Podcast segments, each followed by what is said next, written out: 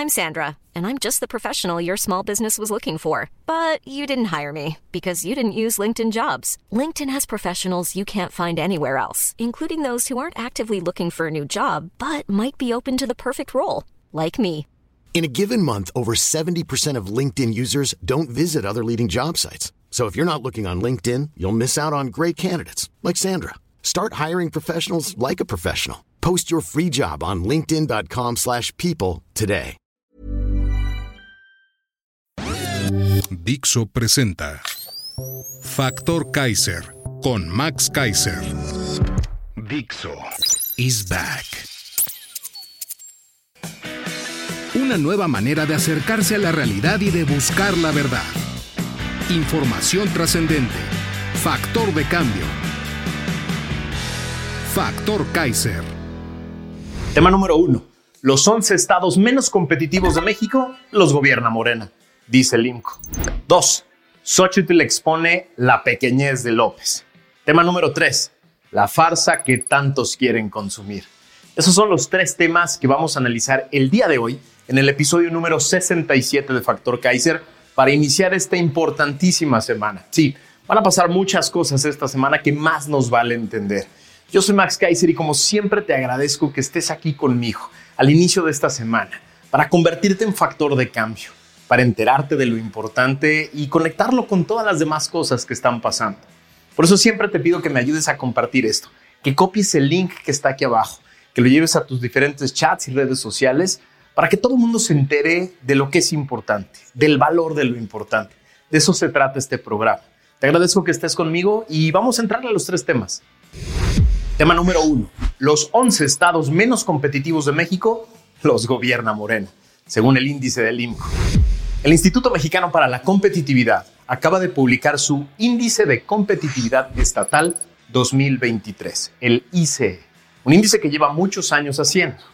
Este permite identificar con 72 indicadores objetivos las condiciones en que viven y trabajan las y los mexicanos en las entidades federativas pero también evalúa si existe un ambiente idóneo para hacer negocios, lo que incluye elementos como capital humano suficiente y bien capacitado, el estado de la infraestructura estatal, la garantía de la seguridad física y jurídica de las personas y varios elementos más.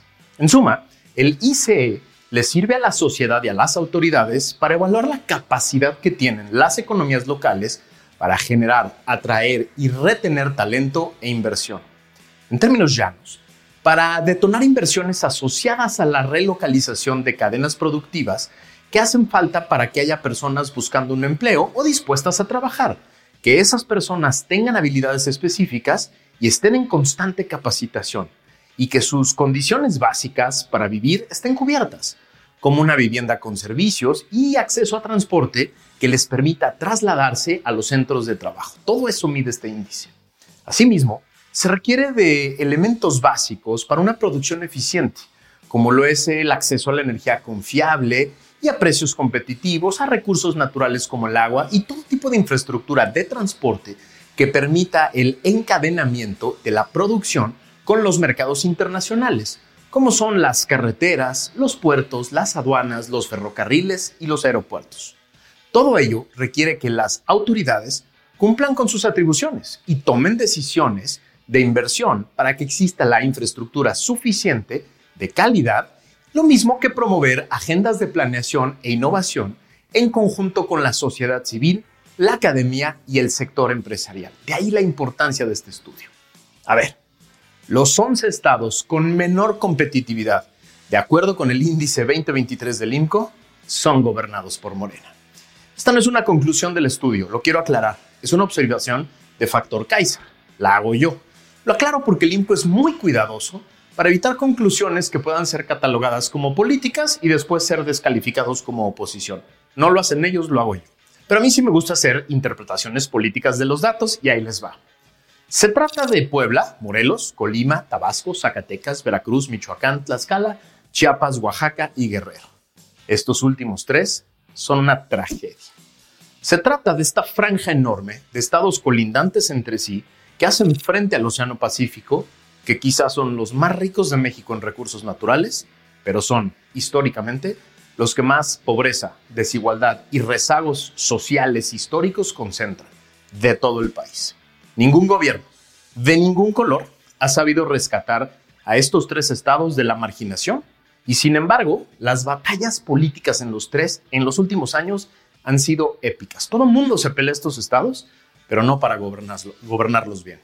Si analizamos las fichas de estos tres estados en este índice, podemos ver claramente dónde se encuentran sus retos, sus carencias y sus necesidades. Pero nada de eso parece importarle a sus gobernantes, que solo están preocupados por el control territorial, económico y político de tres estados clave en la contienda electoral. Debíamos estar mucho más pendientes del ejercicio de gobierno y de los resultados concretos que del discurso político.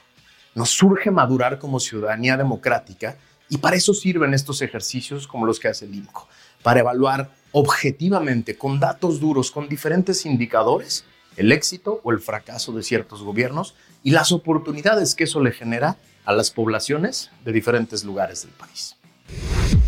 Tema número 2. Xochitl expone la pequeñez de López. En una columna de Mariana Calderón en el periódico Reforma del 11 de junio, nos enteramos del motivo real que llevó hoy a la senadora Xochitl Gálvez al Palacio Virreinal, en donde un presidente chiquito chiquito se escondió detrás del ejército que lo cuida, de sus vallas metálicas y de reporteros a modo, para no dejarle entrar. Sí, no la dejó entrar. Mariana nos explicó que en la conferencia mañanera del 5 de diciembre de 2022, el presidente difundió información falsa e inexacta sobre la actividad de la senadora Xochitl Gálvez. Ese mismo día, la afectada solicitó un espacio para aclarar lo difundido y su solicitud fue negada. Las conferencias mañaneras llevadas a cabo por el presidente López fueron vendidas desde el inicio de este sexenio como un espacio de transparencia, de rendición de cuentas, de diálogo ciudadano pero nunca lo fueron. Y en cambio, son claramente hoy mecanismos de presión institucional y amedrentamiento político. En ellas se difunde información falsa e inexacta, mentiras, y se presiona a todo aquel que piensa o actúa diferente a los intereses gubernamentales.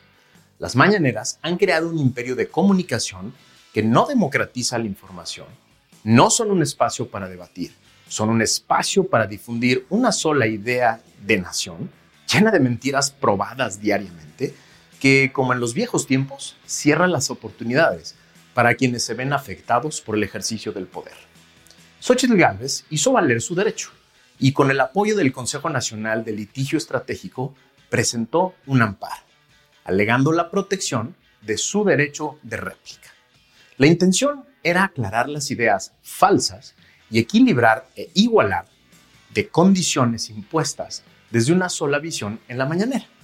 Nada más importante en una democracia que garantizar a la ciudadanía un adecuado acceso a la información con el respeto irrestricto a la libertad de expresión.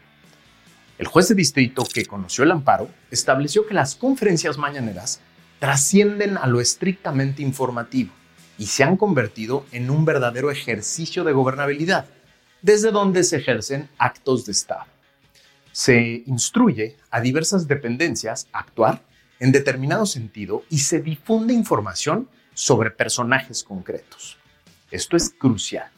El juez reconoció a la mañanera como un acto de autoridad del que podemos ampararnos quienes seamos afectados en nuestros derechos humanos por este ejercicio.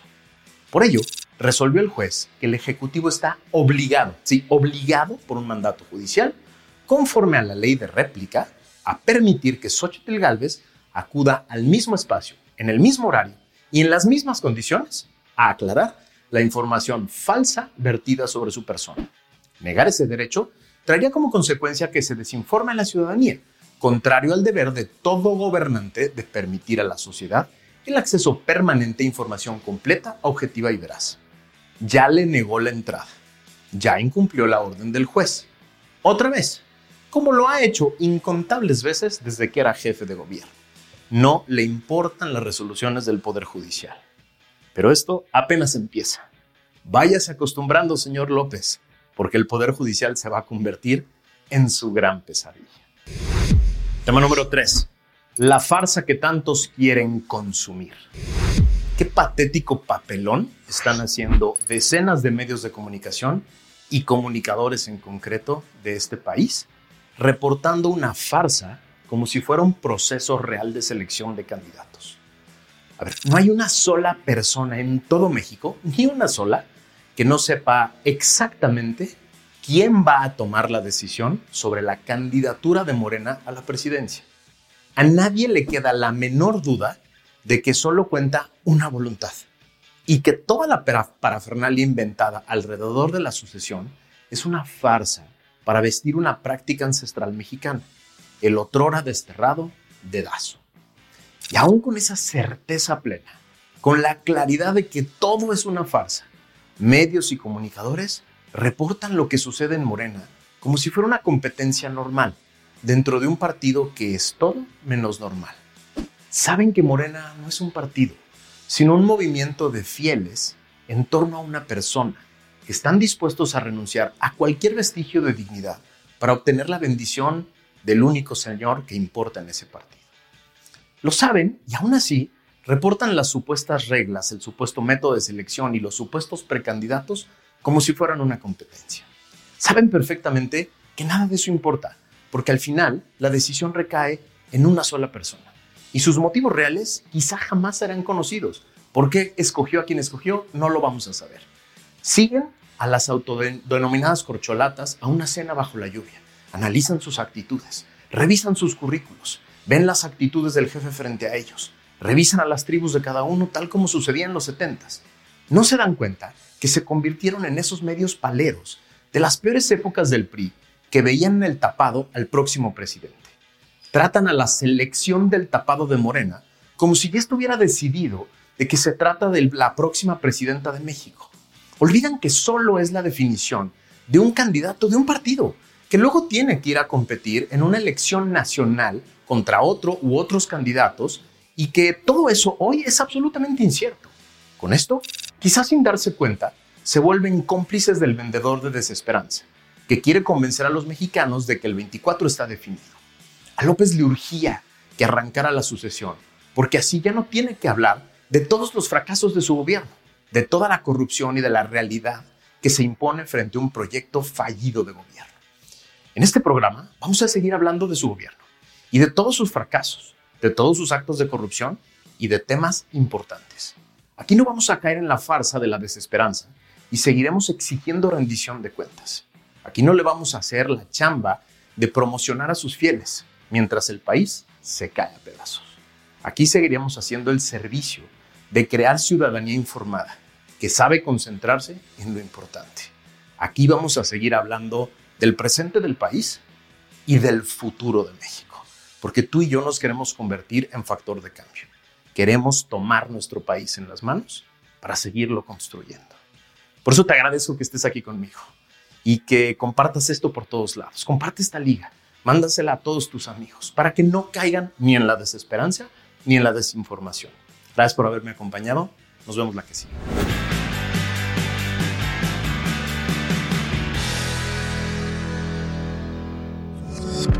Dixo is back. Planning for your next trip? Elevate your travel style with Quince. Quince has all the jet setting essentials you'll want for your next getaway, like European linen, premium luggage options, buttery soft Italian leather bags, and so much more. And is all priced at 50 to 80% less than similar brands. Plus, Quince only works with factories that use safe and ethical manufacturing practices.